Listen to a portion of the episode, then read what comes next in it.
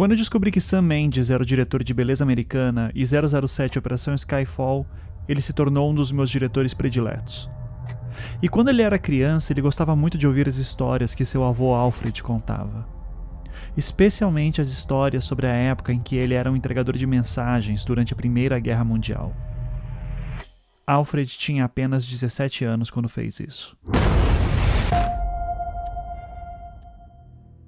E foi baseado nas histórias de seu avô que Sam Mendes fez o seu novo filme, 1917, que recebeu 10 indicações ao Oscar deste ano.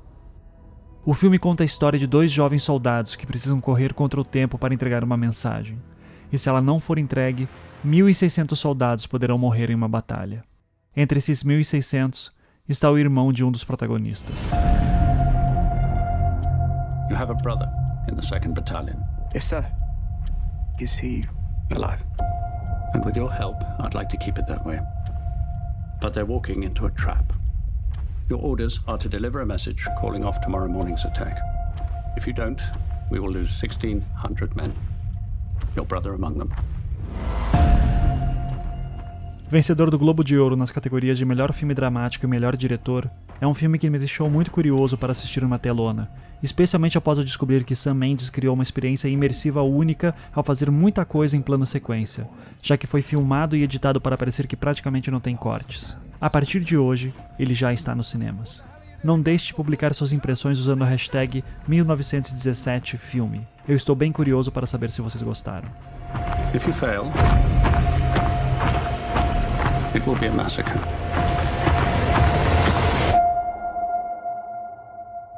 Good luck.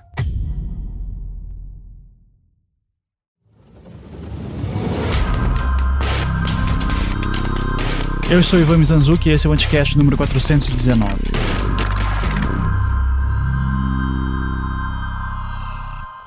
Se tem uma das poucas coisas que eu defendo em Curitiba é a música local, especialmente o rock independente da cidade.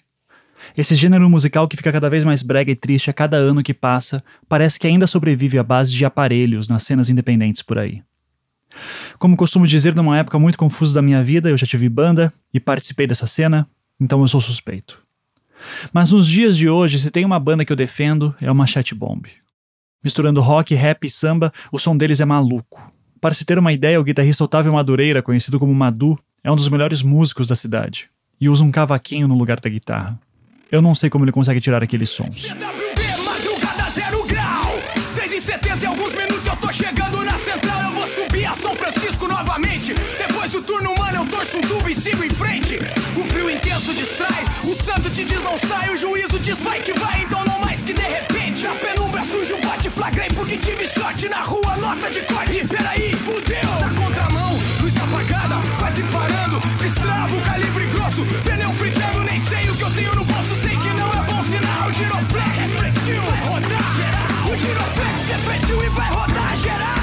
A mistura que uma Chat Bomb faz não é nova. Outras bandas já fizeram. Mas essa é a cidade onde eu vivi a vida inteira e que eu amo odiar. Por isso que eu começo esse editorial falando dela. Uma Chat Bomb não existiria no mundo do Roberto Alvim, já que ele atualmente parece acreditar numa espécie de arte pura e faz um edital querendo dar uma grana para expressões nobres e nada populares no Brasil, tipo ópera. Porque arte pura é coisa de europeu. E a gente tem que fazer o que eles fazem.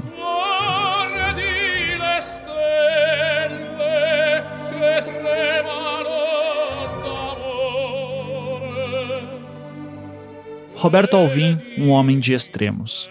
Na quinta-feira, dia 16 de janeiro de 2020, o então secretário especial da Cultura dava um pronunciamento que chamava a atenção, tanto pela sua forma quanto pelo conteúdo. A arte brasileira da próxima década será heróica e será nacional.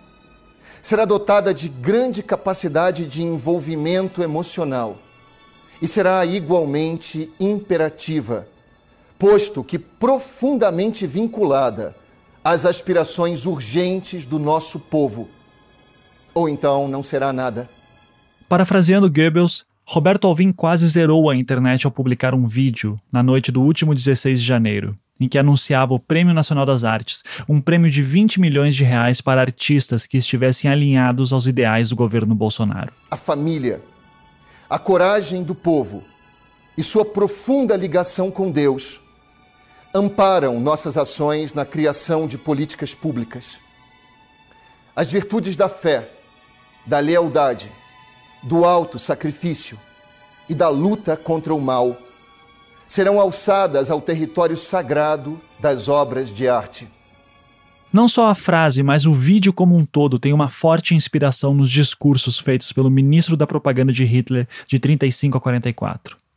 Ao som de Richard Wagner, o compositor favorito de Hitler, Roberto Alvim copia não só trechos do discurso do ministro de Hitler, como a estética usada por Goebbels.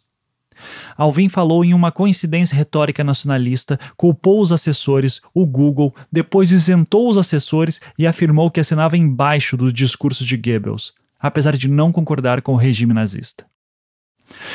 Usar a coincidência ou culpar os assessores é uma desculpa um pouco difícil de engolir para um diretor de teatro tão exigente, renomado e premiado como Alvim. Em matéria de novembro de 2014, para o jornalista Michel Laube na revista Piauí, Alvim dizia, aspas, não estou nem aí para o que pensam de mim. O que importa é o resultado estético.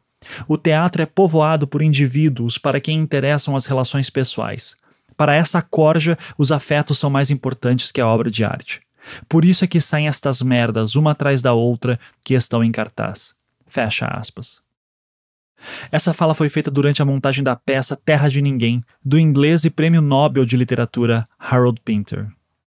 Roberto Alvim dedicou 36 anos da sua vida ao teatro. Começou cedo e aos 27 anos assumiu a direção artística do Teatro Carlos Gomes e, na sequência, o mesmo cargo no Teatro Zembinski, ambos no Rio de Janeiro. Além de diversas indicações para os prêmios mais importantes do teatro brasileiro, incluindo três indicações ao Prêmio Shell, foi o vencedor do Prêmio Bravo Prime de 2009 de melhor espetáculo teatral de São Paulo, pela encenação da peça O Quarto de Harold Pinter.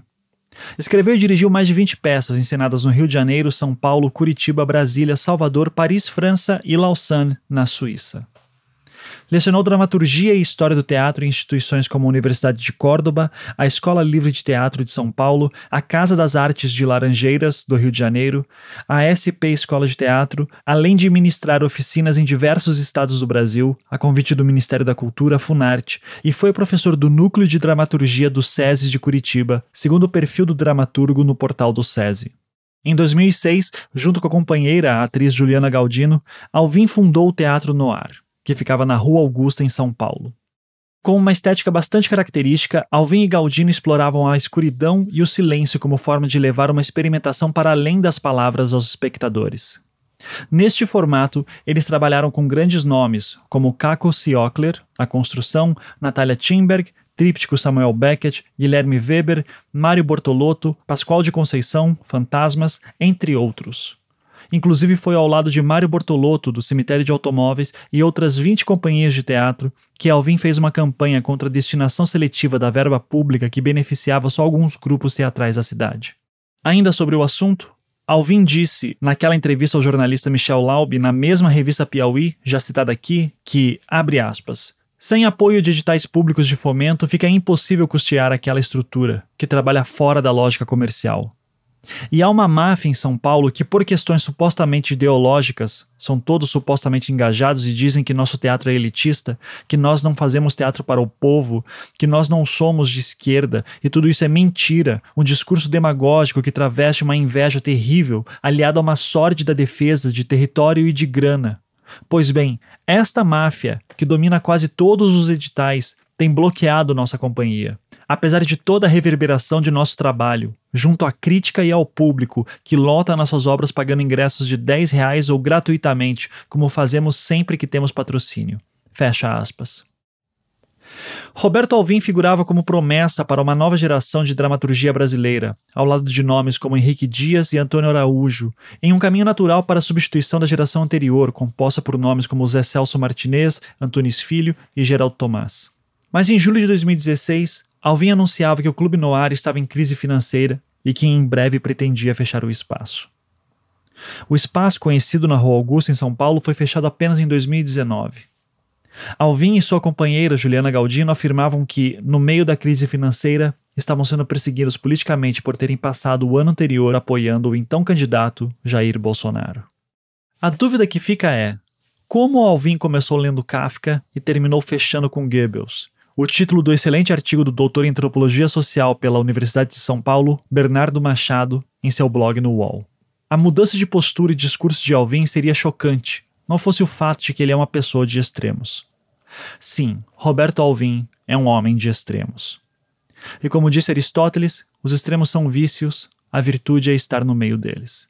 Após o polêmico vídeo, o próprio tutor, o ex-astrólogo auto-intitulado filósofo Olavo de Carvalho, a quem Alvim aponta a responsabilidade por uma transformação de vida, afirmava em sua página do Facebook que, abre aspas, é cedo para julgar, mas o Roberto Alvim talvez não esteja muito bem da cabeça. Veremos. Fecha aspas. Numa entrevista que Alvin deu para a Rádio Gaúcha em 17 de janeiro, ele comentava é o caso. Difícil, até porque pessoas que, que, que já que gostam do senhor, que gostam do seu trabalho, por exemplo, o Olavo de Carvalho, né, cito dizendo que até coloca é. uma frase mais forte, dizendo assim: é cedo para julgar, mas o Roberto Alvim talvez não esteja muito bem da cabeça. Eu li isso, eu fiquei, eu fiquei muito. É, é, toda essa história, meus caros, a única coisa que me entristeceu, porque assim como não há nenhuma má intencionalidade dentro do, desse negócio todo, assim, a ópera do Wagner, quem escolheu fui eu, amo Lohengrin, vou amá-lo até o último, uh, último dia da minha vida, é, não se pode depreender coisa, eu, eu, sei, mas houve uma coincidência aí por conta dessa frase e dessa, dessa associação aí é, retórica com essa frase, e, e, o fato é o seguinte, essa frase, como eu já, já afirmei, não, é, não sabia da origem dela, Ponto um. Ponto dois. A frase que eu disse não tem nenhuma associação ao ideário nazista, ao contrário, uma arte heróica, uma arte nacional, uma arte profundamente vinculada às aspirações do nosso povo brasileiro.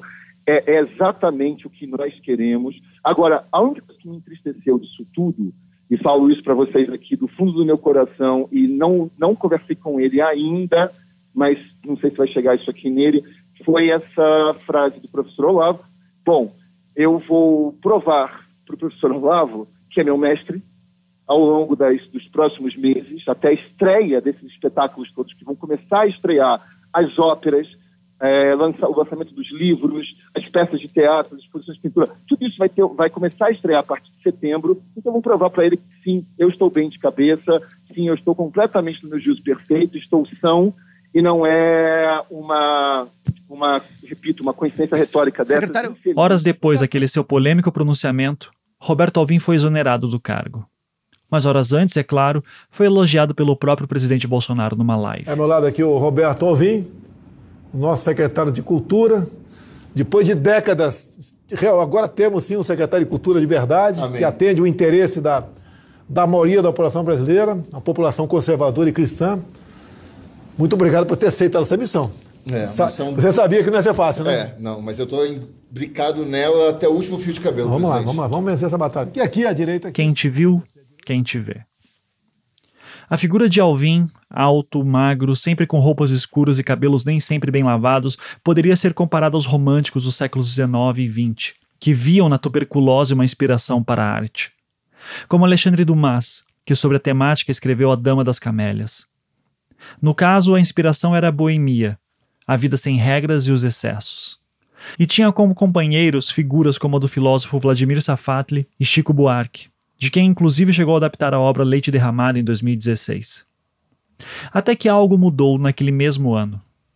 Ele explica isso melhor numa entrevista dada em 2019 para a atriz Antônia Fontanelli, no seu programa Na Lata, disponível no YouTube eu tive uma doença que quase me matou. Então, eu, vou, eu ia te perguntar disso lá na frente, mas já vai, pode Eu tive uma doença que quase me matou, uma doença muito grave que me deixou estômago, foi no, isso? no intestino. No intestino. E me causava sangramentos permanentes, me causava. Eu fiquei pesando 75 quilos, eu estava à morte, eu não conseguia andar sequer ereto. Eu andava encurvado o tempo inteiro, arrastado pela minha esposa, pela minha mulher.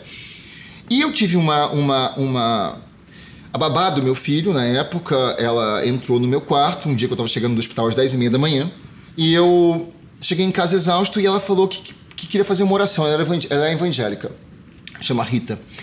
E eu não, eu era teu convicto. É, e falei para ela, sai do meu quarto, senão eu vou jogar um sapato em você. Eu tô a noite inteira no hospital. Eu quero dormir. Mas a minha mulher falou assim, minha mulher também não, era religiosa na época. É, falou, deixa ela fazer oração, não vai fazer mal nenhum. Eu falei, puta que saco. Mas aí ela impôs a mão na minha cabeça e começou a falar. Né? naquelas orações que os evangélicos fazem, que é um borbotão de palavras, Senhor, Senhor, Senhor, Senhor.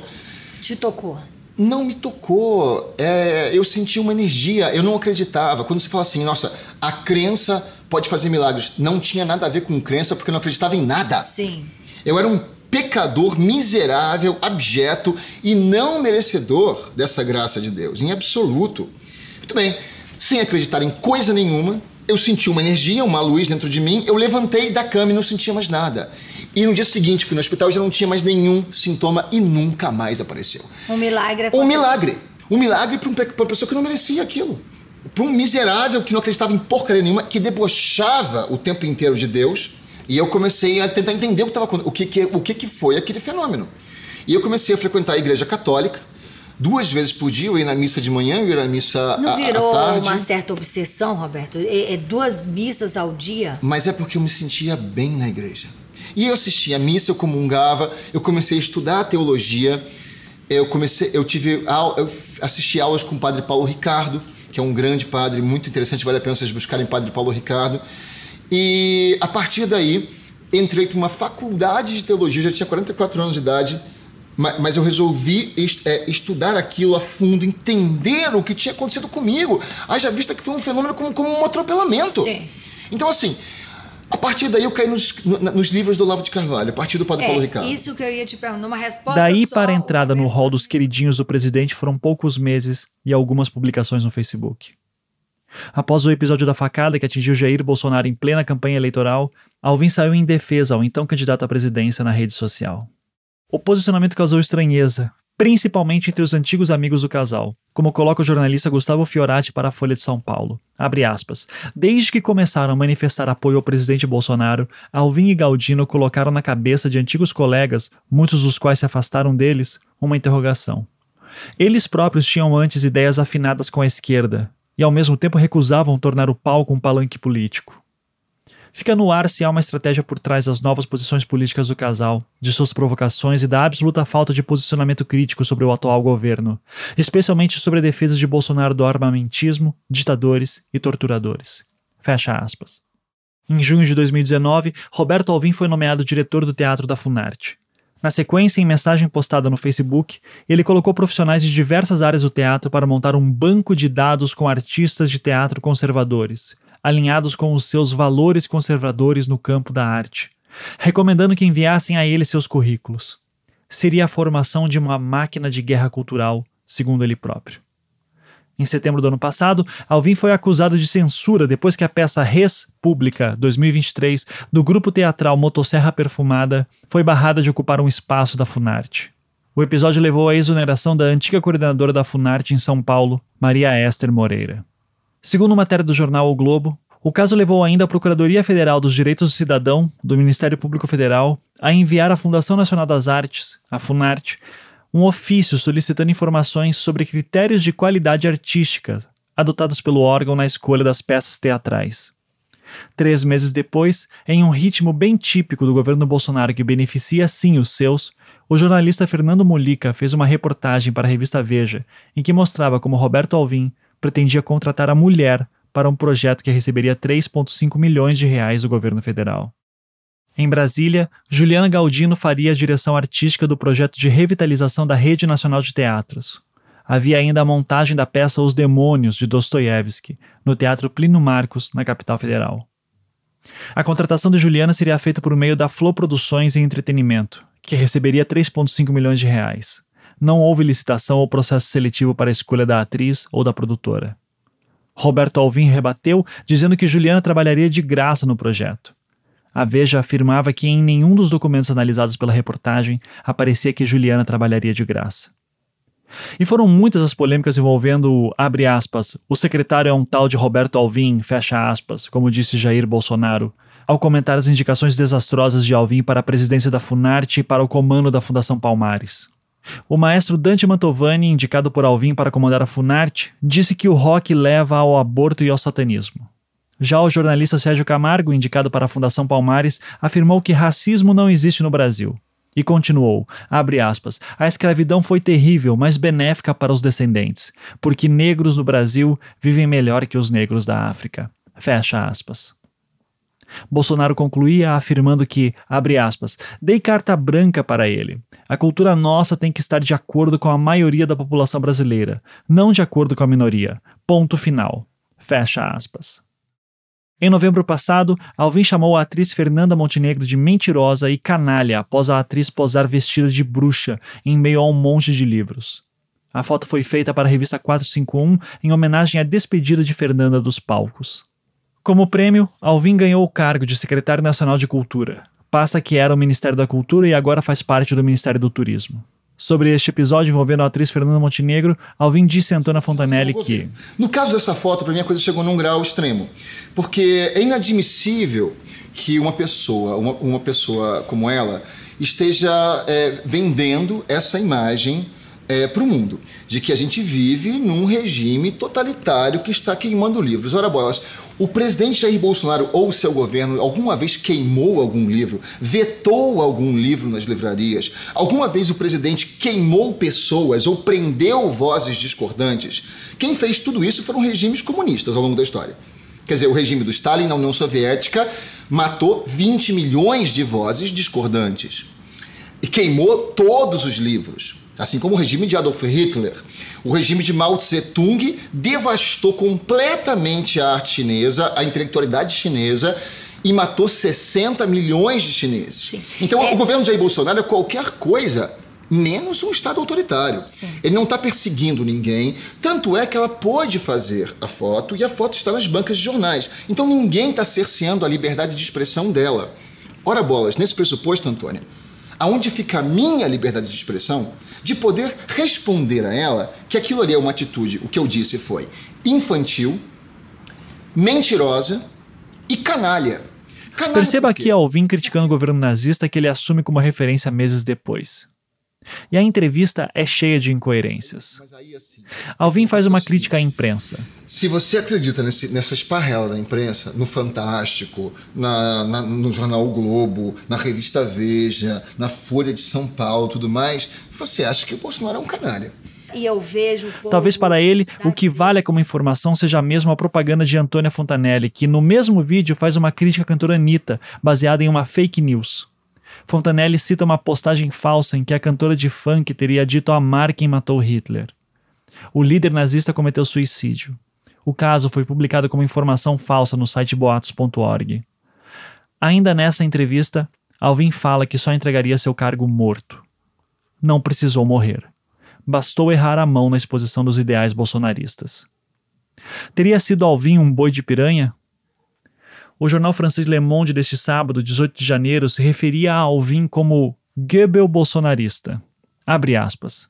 Muita gente suspeitava que o governo de extrema-direita brasileiro tinha simpatia pelo Terceiro Reich, e agora tiveram a prova. Fecha aspas. O jornal francês aponta ainda outros colaboradores de Bolsonaro dispostos a criar uma máquina de guerra cultural, copiada da propaganda da Alemanha nazista, para agradar o chefe.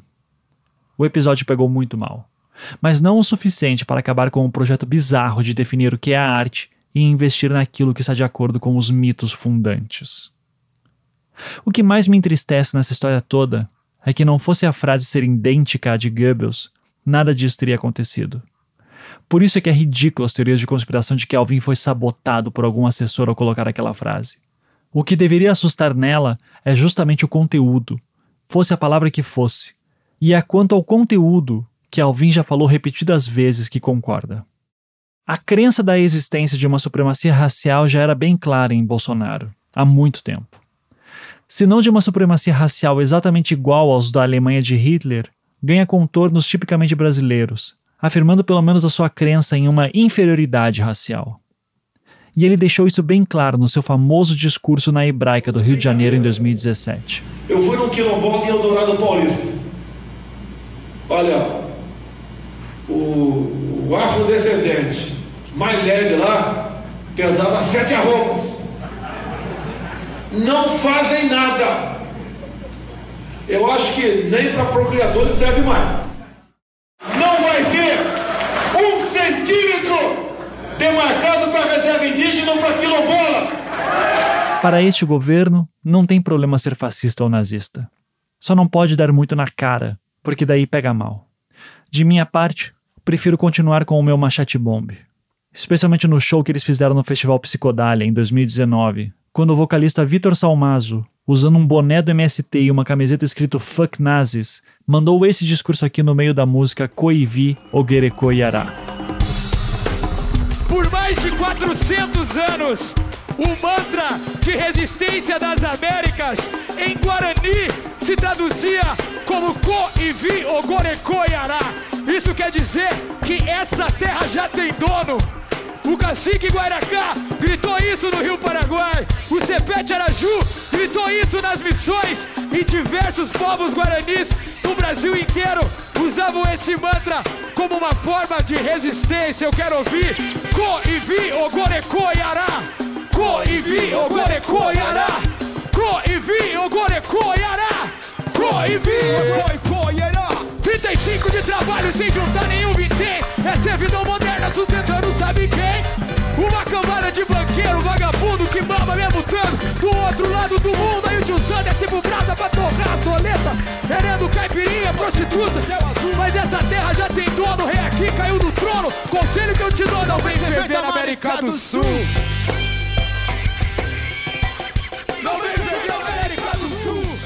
Meu convidado de hoje já foi ministro da Cultura por duas vezes, da primeira vez em 2008 até o final do primeiro governo Lula e da segunda vez em 2015 após a reeleição da Dilma. Antes disso, fez parte da resistência ao regime militar, o que o levou a viver no exílio durante nove anos, passando por Chile, Suécia e França. Quando retornou ao Brasil, participou de uma série de projetos educativos e artísticos e também foi eleito vereador duas vezes em Salvador, Bahia. Em 2003, foi chamado para assumir o cargo de secretário executivo do Ministério da Cultura, na época comandado por Gilberto Gil, de quem assumiu a pasta em 2008. Entre 2013 e 2014, foi também secretário de Cultura da cidade de São Paulo, na gestão de Fernando Haddad. Juca Ferreira, seja muito bem-vindo. É uma honra tê-lo aqui hoje no Anticast. Ok, boa noite, Ivan. É, boa noite, ouvintes. Boa noite. É, Juca, então, assim, é, obviamente eu gostaria de falar com você sobre questões de políticas públicas né, e cultura no Brasil, uh, especialmente em, à luz dos últimos eventos aqui uh, do governo Bolsonaro e do Roberto Alvim, agora ex-secretário de Cultura. Né? Uh, mas eu queria até voltar um pouquinho antes, eh, e a primeira pergunta que eu te faço, para colocar aqui um pouco em contexto, é que muito se falou nos últimos dias sobre o discurso do ex-secretário de Cultura, né, o Roberto Alvim, e as suas inspirações nazistas. Uh, o foco geral, na minha visão, assim, é que focaram muito numa frase específica dele, mas o que realmente me preocupava foi o conteúdo uh, do alto teor nacionalista que tem esse cheiro fascistoide. É, é, se não fossem aquelas palavras exatas que pareciam do Goebbels, é bem provável, inclusive, que ele não tivesse tido toda aquela repercussão que teve. Uh, ainda assim, não é a primeira vez que no Brasil uh, a gente viu uma tentativa de se pautar políticas públicas de fomento à cultura uh, em um projeto de construção de identidade nacional tipo heróica ou patriótica, enfim. Eu queria que, se possível, você falasse um pouquinho sobre essas experiências passadas, uh, e aqui eu me refiro, era Vargas, uh, ali, ditadura militar também, e o que, que mudou nas políticas públicas de fomento à cultura depois da redemocratização? Olha, com a redemocratização, nós tivemos no Brasil um incremento de liberdade de expressão e de criação enorme. Praticamente desapareceu do Brasil a ideia de delito de opinião. As pessoas tinham liberdade e nós do governo, do governo Lula e depois do governo Dilma, tínhamos consciência de que o papel do Estado não é fazer cultura, nem substituir, nem dirigir, nem manipular, era o papel de estimular o processo criativo da sociedade e colocar uma série de serviços disponíveis para os artistas, e criar as condições de que o público tivesse acesso a todo esse conjunto amplo que a gente pode chamar dos bens simbólicos da sociedade. Isso foi feito com muito rigor. O trabalho que nós fizemos, primeiro com Gilberto Gil à frente, depois eu dei continuidade, é, é, foi um trabalho de pensando no desenvolvimento cultural do país ou seja, as pessoas precisam ter acesso à cultura, A cultura é uma necessidade básica, como é comida, como é moradia, como é saúde. É, a gente encara como um elemento central da qualidade de vida das pessoas. E disponibilizamos, evidentemente, dentro das condições do país, é, levamos para todo o território nacional essa ideia de acesso à cultura e, e isso foi uma novidade, porque, na verdade, no Brasil, nós nunca tínhamos tido, assim, uma política de Estado para a cultura. Nós tínhamos tido outra, eu digo política democrática, porque já tínhamos tido uma tentativa do Estado produzir cultura, dirigir. Como você bem falou, na era Vargas havia um excesso de dirigismo e o Estado brasileiro sempre foi muito ou ausente ou intervencionista na cultura. E nós criamos um outro conceito, é, o fortalecimento da diversidade cultural e o, o, tratamento dessa diversidade como um patrimônio do país, seja sob que aspecto seja. Então, nós tivemos aí durante é, os anos Lula, os oito anos de Lula e depois do governo Dilma, um incremento, uma liberdade de expressão, uma disponibilização de recursos. É, só para você ter uma ideia, quando Lula assumiu o governo, o Brasil fazia menos de 10 filmes por ano. E hoje, fruto dessas políticas culturais, é, o Brasil está fazendo mais de 150 filmes por ano e ganhando festivais internacionais, conquistamos uma parte do público sem precisar usar conta de tela. Então, é, fizemos uma mudança qualitativa. E um dos aspectos mais importantes foi essa ideia da liberdade de expressão e da liberdade de acesso e, e, e, e criação, que o Brasil viveu um momento muito importante é, esse ponto de vista e que certamente retomaremos em algum momento. É, você, obviamente, citou muito as gestões de Lula e Dilma, que foi quando você trabalhou, é, mas eu até voltaria um pouquinho, queria ver é, da redemocratização mesmo. Vamos dar um exemplo aqui: a Lei Rouanet, que é tão, foi tão polêmica e hoje já tem um outro nome, ela começa em dezembro de 91, é, então a gente já está falando ali uh, de Collor, Itamar e Fernando Henrique. É, desses primeiros governos pós-redemocratização, o que que, qual que era a tendência ali de incentivo à cultura e o que que mudou daí nos governos do PT? Olha, com a redemocratização mudou o ambiente do país, mudou o ambiente político, mudaram as demandas e no governo Sarney foi criado talvez o primeiro grande ato depois da ditadura foi criado o Ministério da Cultura onde se sinalizava ali naquele momento que o Estado brasileiro ia assumir uma responsabilidade para o desenvolvimento cultural do país.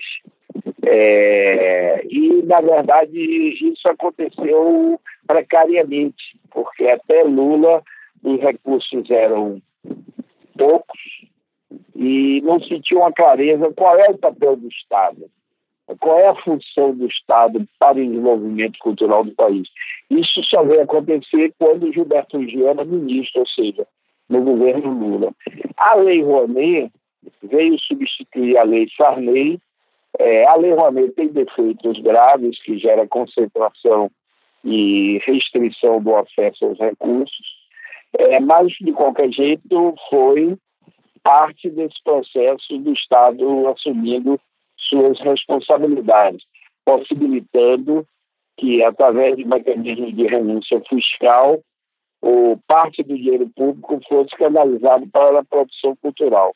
O problema da lei é que quem define o que vai ser apoiado, ou seja, quem define o uso desse recurso público, são os departamentos de marketing das empresas, o que cria uma dificuldade muito grande para a incrementação da, de uma política pública de cultura. Só para você ter uma ideia, os recursos da Lei Rouanet eram bem maiores do que todo o orçamento do Ministério da Cultura para apoiar é, a produção cultural, para apoiar a, o funcionamento de equipamentos culturais importantes. Então, todo o trabalho do Ministério da Cultura contava com menos recursos e, na verdade, eram recursos públicos. A ideia de fomentar a, o mecenato privado, a Lei Rouanet não foi bem sucedida, é, porque uh, era dinheiro público e praticamente 100% de renúncia fiscal, ou seja, o empresariado adiantava, mas recebia lá adiante no momento de pagar os impostos. Mas, de qualquer jeito, é parte de um processo positivo. É, nós travamos uma discussão no Brasil inteiro, em torno de seis anos de debate para aprimoramento dessa lei. Tem um projeto tramitando no Congresso, é, o Procultura, é, que procura corrigir essas distorções da Lei Rouanet, mas mantém a ideia de que o Estado tem obrigações de financiar e fomentar a cultura uh, no país. Uh, o que que, eu fiquei curioso, o que que eu diria esse projeto Procultura e como que ele tenta melhorar a antiga Lei Rouanet? Ah, tem muitos mecanismos é, de, de aprimorar. Por exemplo, vou dar, é, pela Lei Rouanet, existe índices de renúncia fiscal previamente definido. Então, se é música é 100%. Se é música popular, é bem menos o, o, índice de renúncia. O que que isso trouxe como consequência? Era mais fácil financiar é, música sinfônica, erudita, do que música popular. É, tinha também, e nós corrigimos isso, no, não existe índice previamente definido. No Procultura, tem uma grade de critérios que o projeto é analisado sobre aqueles múltiplos aspectos e a pontuação é que vai determinar o índice de é, renúncia fiscal, ou seja, o estímulo, o nível de estímulo que aquele projeto, que aquela ação vai ter. E a ideia também era que o empresariado, ao se associar ao Estado, ele bote alguma coisinha, 20%, 10%, mas é, o, se você tem o dinheiro público e o empresariado não bota nada, não libera direto para os produtores sem precisar essa associação com os empresários. Então, a lei de, da renúncia do Procultura, ele evolui no sentido de estabelecer, de fato, uma parceria com o empresariado e que eles contribuam com um percentual em torno de 20% para crescer os recursos destinados à cultura. Perfeito. É, eu vou voltar até um pouco antes agora do que você falou, né, sobre a criação do próprio Ministério da Cultura. Isso é uma discussão que eu vi até acontecendo em alguns círculos mais uh, da direita, uh, falando assim no tipo que uh, o Estado não tem que se meter em produção cultural. E, e, conversas desse tipo, né? Muita gente comemorou que o Ministério da Cultura de repente virou uma secretaria, agora ligada ao Ministério do Turismo, isso na época. É, eu vou fazer a minha pergunta em duas partes. A primeira é uh, qual é a, a, necessidade de um Ministério da Cultura quando a gente está pensando num país do tamanho do Brasil? E a segunda é, eu vou te pedir para tentar responder essa pergunta, incluindo o Aloysio Magalhães, que é um cara que eu admiro muito a sua história. É, o Aloysio foi o primeiro a trabalhar a ideia de que o Brasil democrático precisava ter o Ministério da Cultura. Ele começou a articular veio a falecer, depois o general Ludwig foi quem ficou encarregado de preparar o projeto de um Ministério da Cultura. É uma necessidade, porque se você, o Estado não colabora com o desenvolvimento cultural, você tem, sob o ponto de vista cultural, uma reprodução das distorções sociais, a desigualdade. Então, por exemplo, vou dar um dado. Isso que eu vou dar é pesquisa do IBGE e do IPEA. É, mais de 80% dos municípios brasileiros, quando o Lula assumiu, não tinha uma biblioteca, não tinha é, um cinema, um teatro. É, só 13% dos brasileiros vão ao cinema, só 5% dos brasileiros entrou alguma vez no teatro, no, desculpe, no museu, só 5%.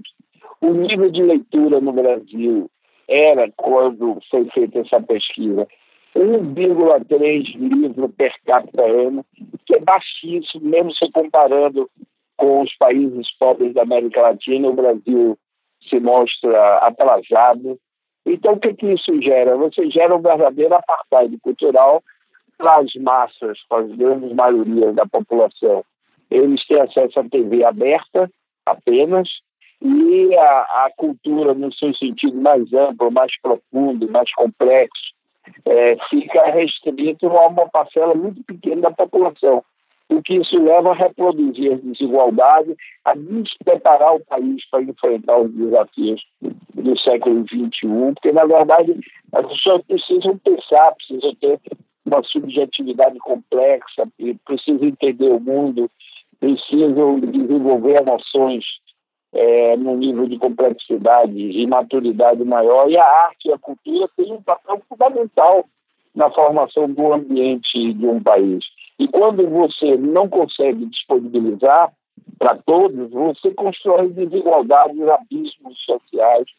Então, o país é característico, uma das características mais importantes do Brasil é essa profunda desigualdade que é reproduzida o tempo inteiro por uma série de fatores, entre os quais essa inacessibilidade à cultura por parte de grande parte da população. Então é preciso ter Ministério Público, é preciso fomentar o acesso, é preciso estimular a produção, é preciso criar mecanismos além do que o mercado cria para a circulação dos bens culturais. É preciso manter museus públicos é, para que a memória a preservação da memória em geral, cultural, histórica do país, tudo isso faz parte da formação de uma nação.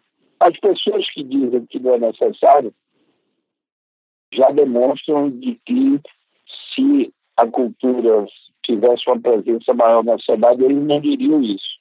Na verdade, eles são vítimas da ignorância e vaticinam com essa firmeza mas na verdade é uma coisa que os grandes países do mundo, por exemplo, eu tive na Inglaterra na época da Margaret Thatcher, os teatros públicos funcionando, as, mecanismos de financiamento da cultura funcionando, as bibliotecas públicas funcionando, os museus, ou seja, nenhum país sério que desenvolve e que quer ter uma presença bem sucedida no mundo, abre mão de disponibilizar para a sua população um acesso pleno à cultura. Então, essa ideia de que eh, o mercado faz tudo, que a TV aberta é super necessidade subjetiva da nossa população, é parte de uma ignorância profunda.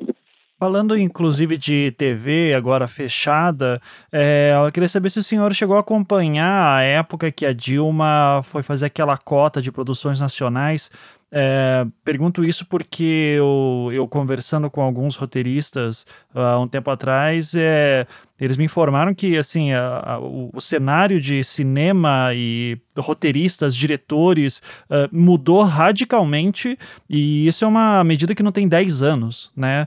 É, acho que é um bom exemplo para mostrar para o público também.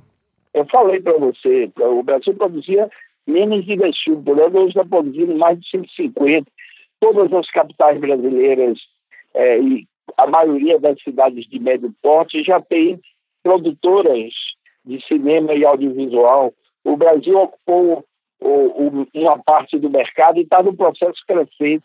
O cinema brasileiro está cada dia mais qualificado.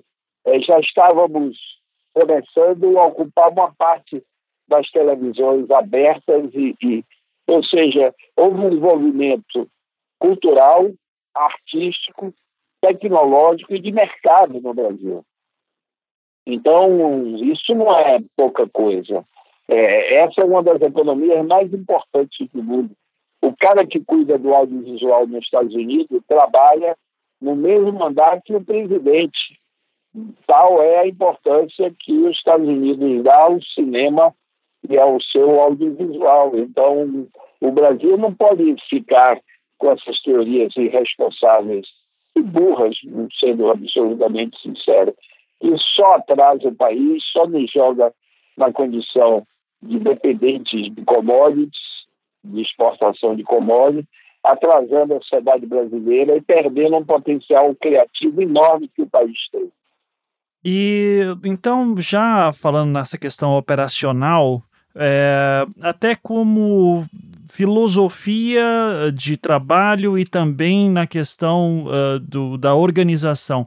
Uh, minha pergunta para você é: qual o maior desafio que o ministro da Cultura tem em mãos quando assume essa pasta no Brasil? De novo, dada a proporção do país, sua complexidade, uh, que visão de cultura que tem que ter um ministro da Cultura no Brasil?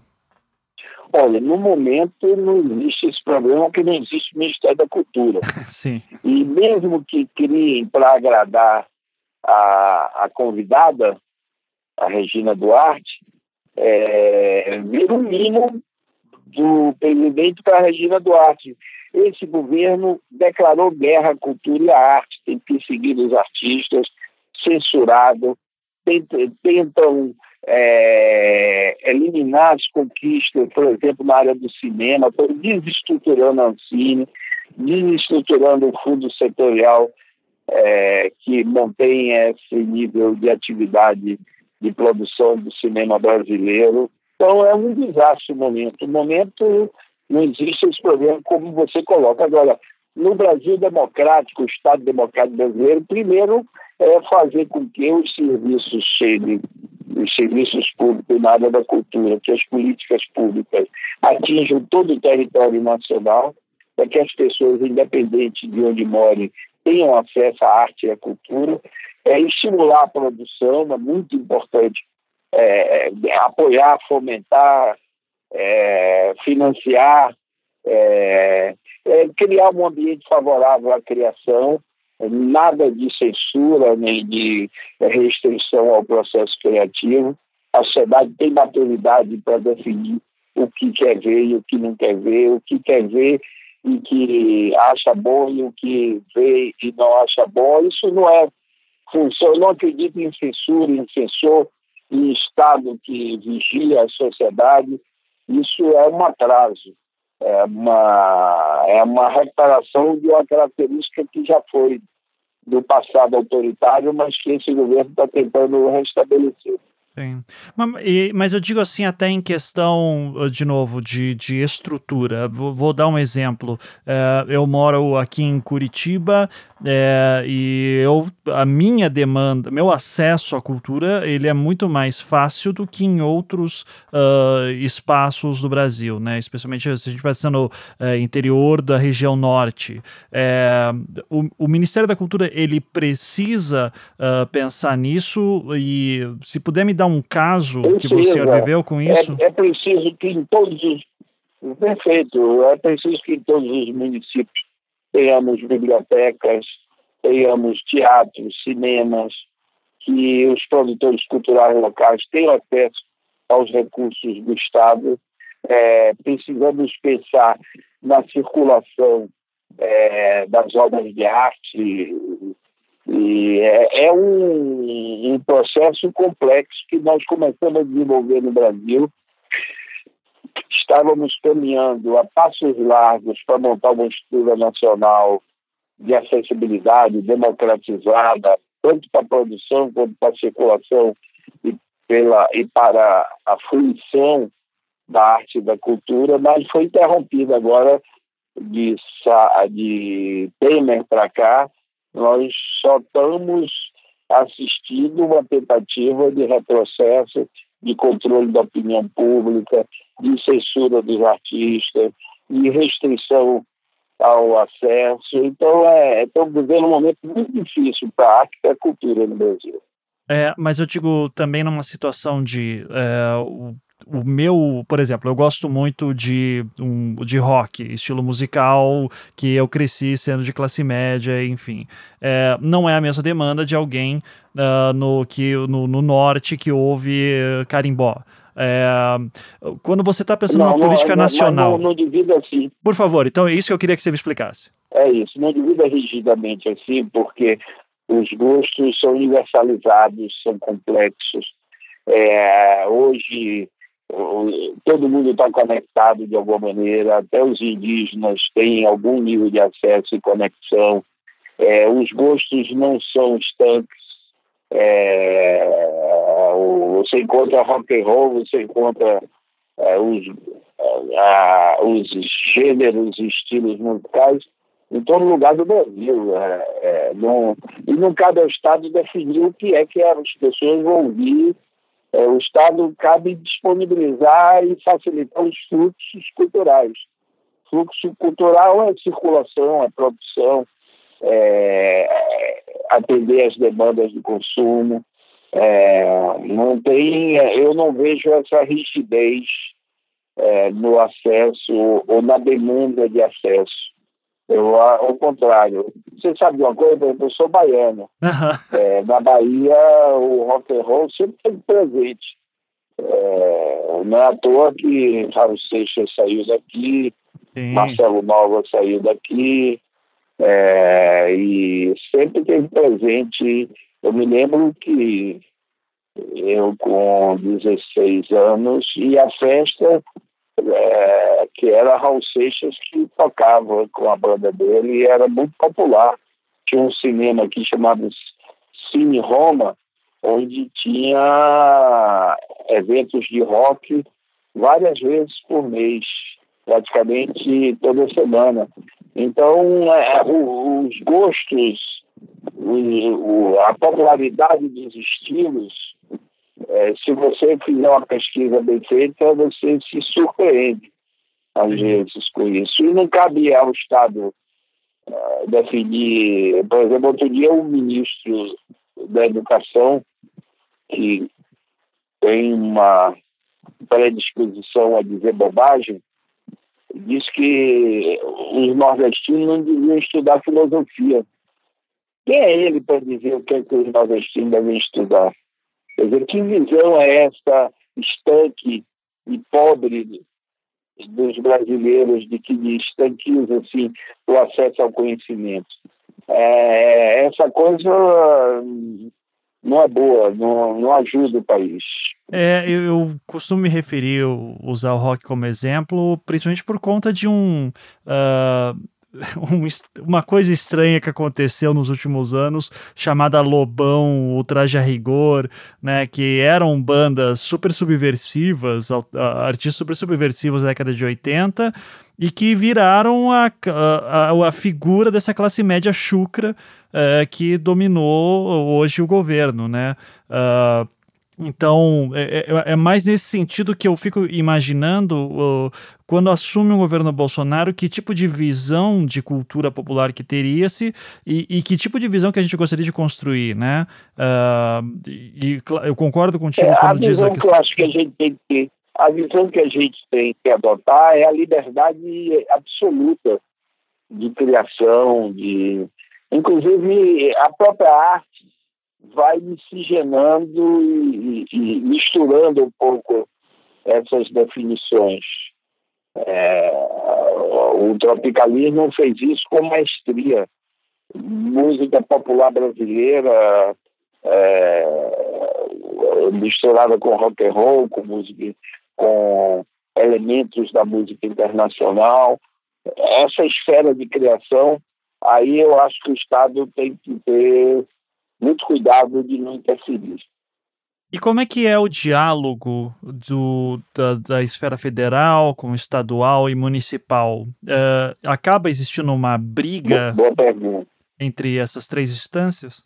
Não, não, é, não, não, nunca tivemos assim uma situação de briga. Na verdade é o seguinte, os recursos eram poucos, é, até Gilberto Gil, é, esses recursos poucos eram usados de uma forma arbitrária é, e nós começamos a pensar um sistema nacional de cultura, onde o governo federal, os estaduais e os municipais comporiam um sistema e os recursos públicos seriam distribuídos dentro de vários critérios para que os benefícios chegassem a todo o Estado e uma certa divisão de trabalho. Tem coisas que o município, por estar mais perto da população, pode fazer melhor do que o governo federal.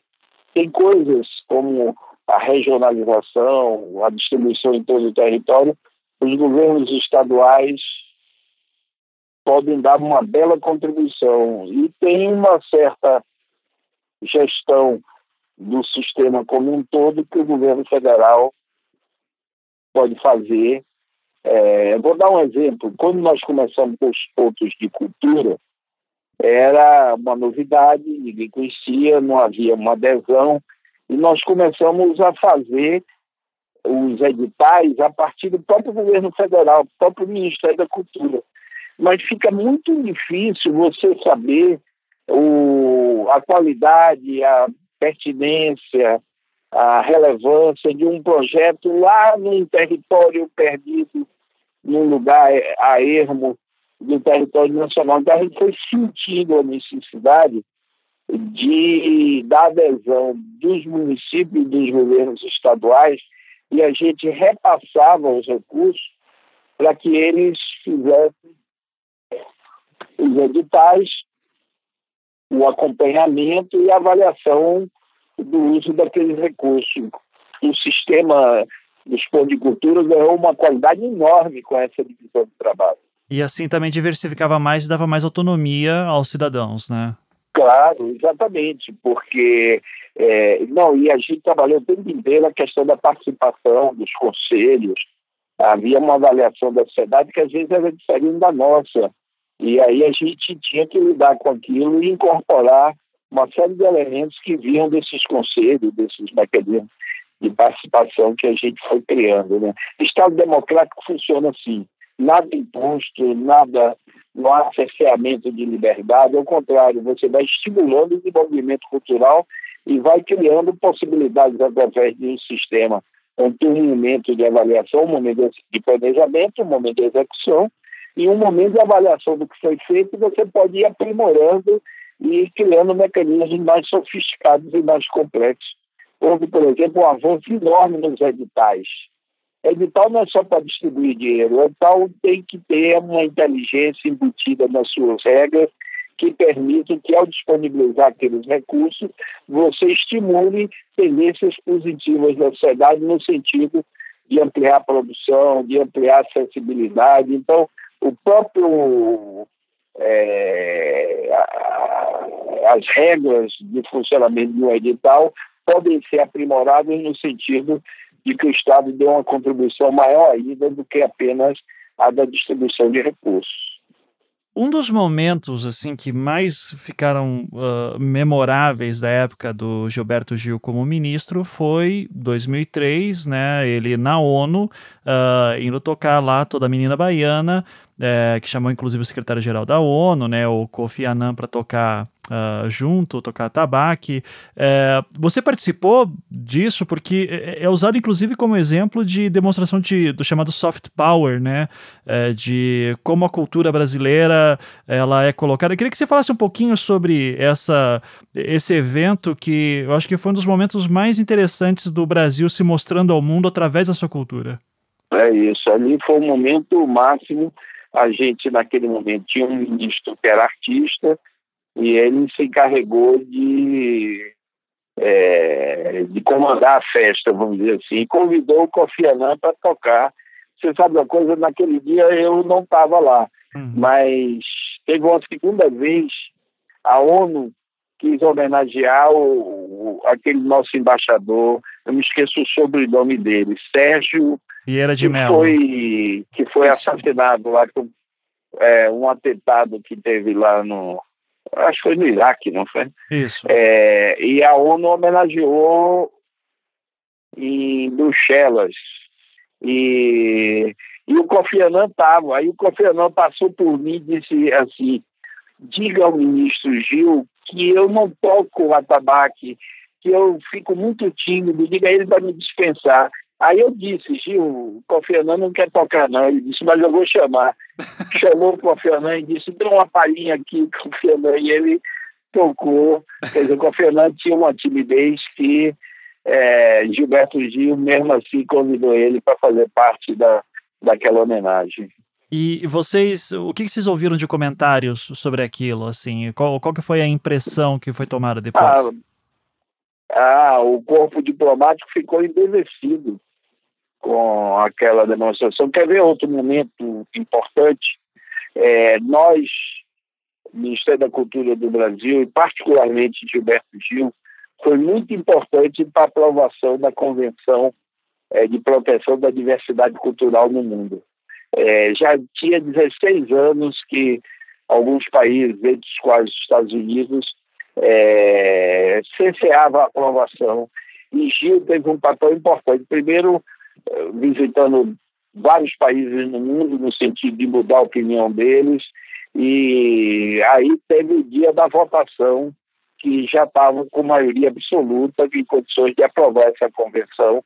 E quando Gil entrou no plenário, foi palmas, palmas e os embaixadores, ministros de cultura, representantes dos países do mundo gritando Gilberto Gil, é, o ministro da, da proteção da diversidade cultural do mundo, porque ele teve de fato um papel importante.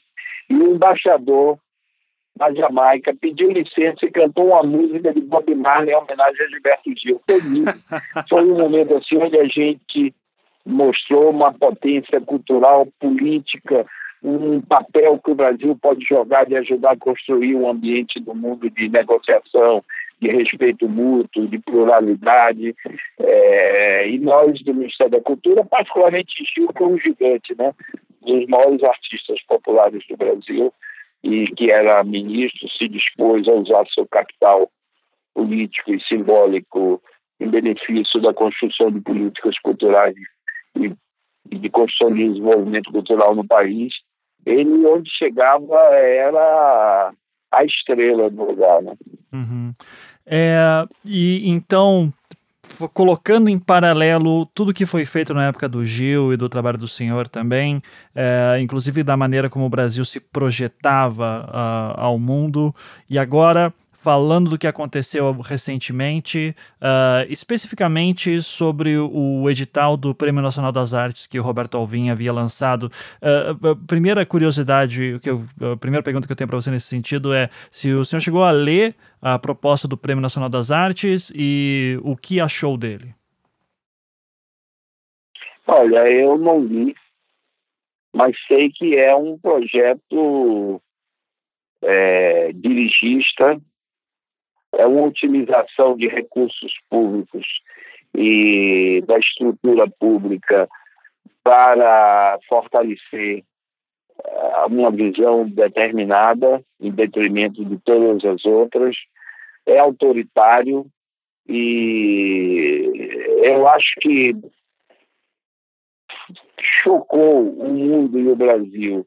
O uso de um discurso feito pelo ministro de propaganda do Hitler, mas deve chocar também as propostas que saem desse governo para a cultura. É censura, perseguição ao artista, é sufocar pelo corte de recursos, é uma tentativa de dirigir a produção cultural do país. É, então é, é tudo muito ruim, muito baixo nível, muito retrógrado. É, a gente está vivendo um momento muito difícil para a arte e para a cultura no Brasil. O senhor acredita que isso é um.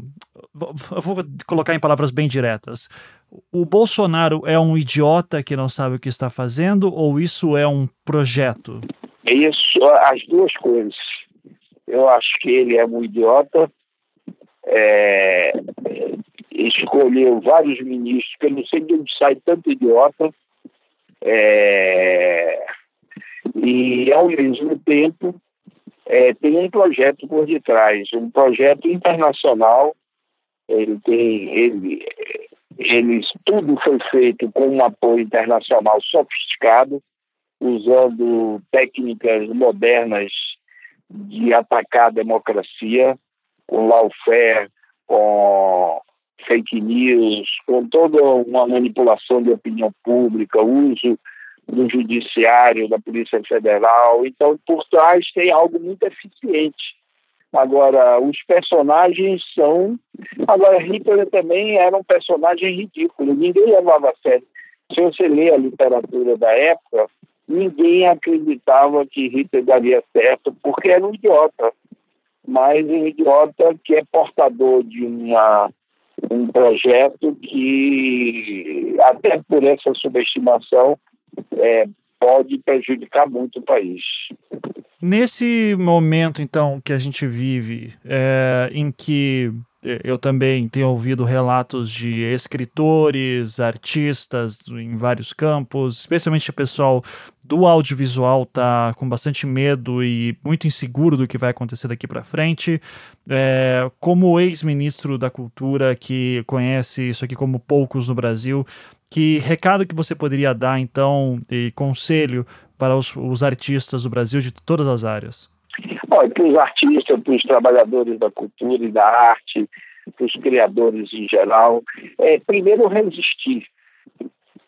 Resistir. É, não há lugar para depressão, para medo, para é resistir, enfrentar essa onda reacionária e, e autoritária e repressiva, é, se organizar, manter seu nível de vínculo com a vida e com a criação e a saída política. Eu acho que a sociedade brasileira vai ter que dizer um não para esse projeto e isso pode ser em 2022, é, pode começar agora em 2020, mas acho que a sociedade brasileira vai se posicionar porque direitos estão sendo cortados, é, a repressão se instalando, é, cerceamento da liberdade de criação, de expressão.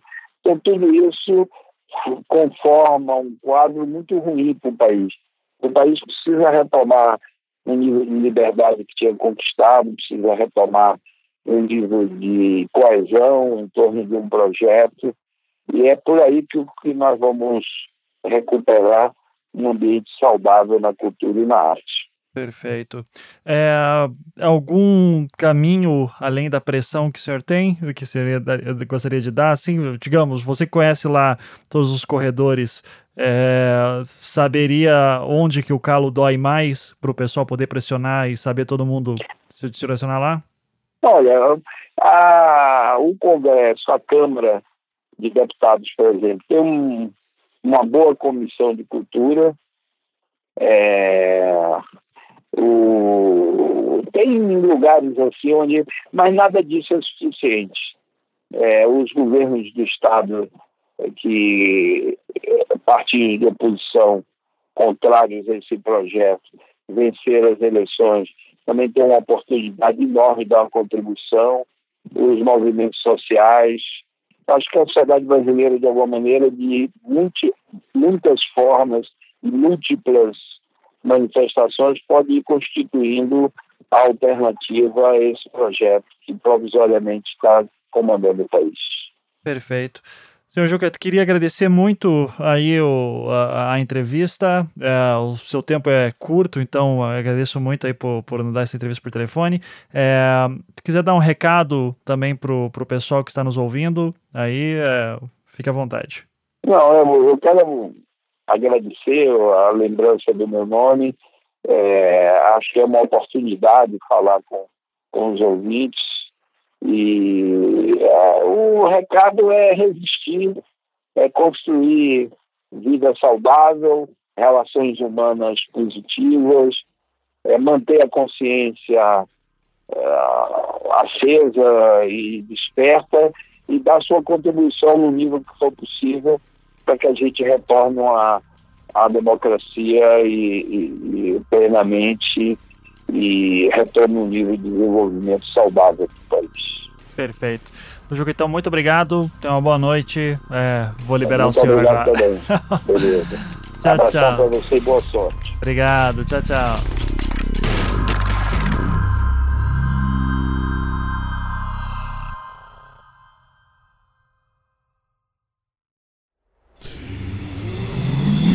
half daff.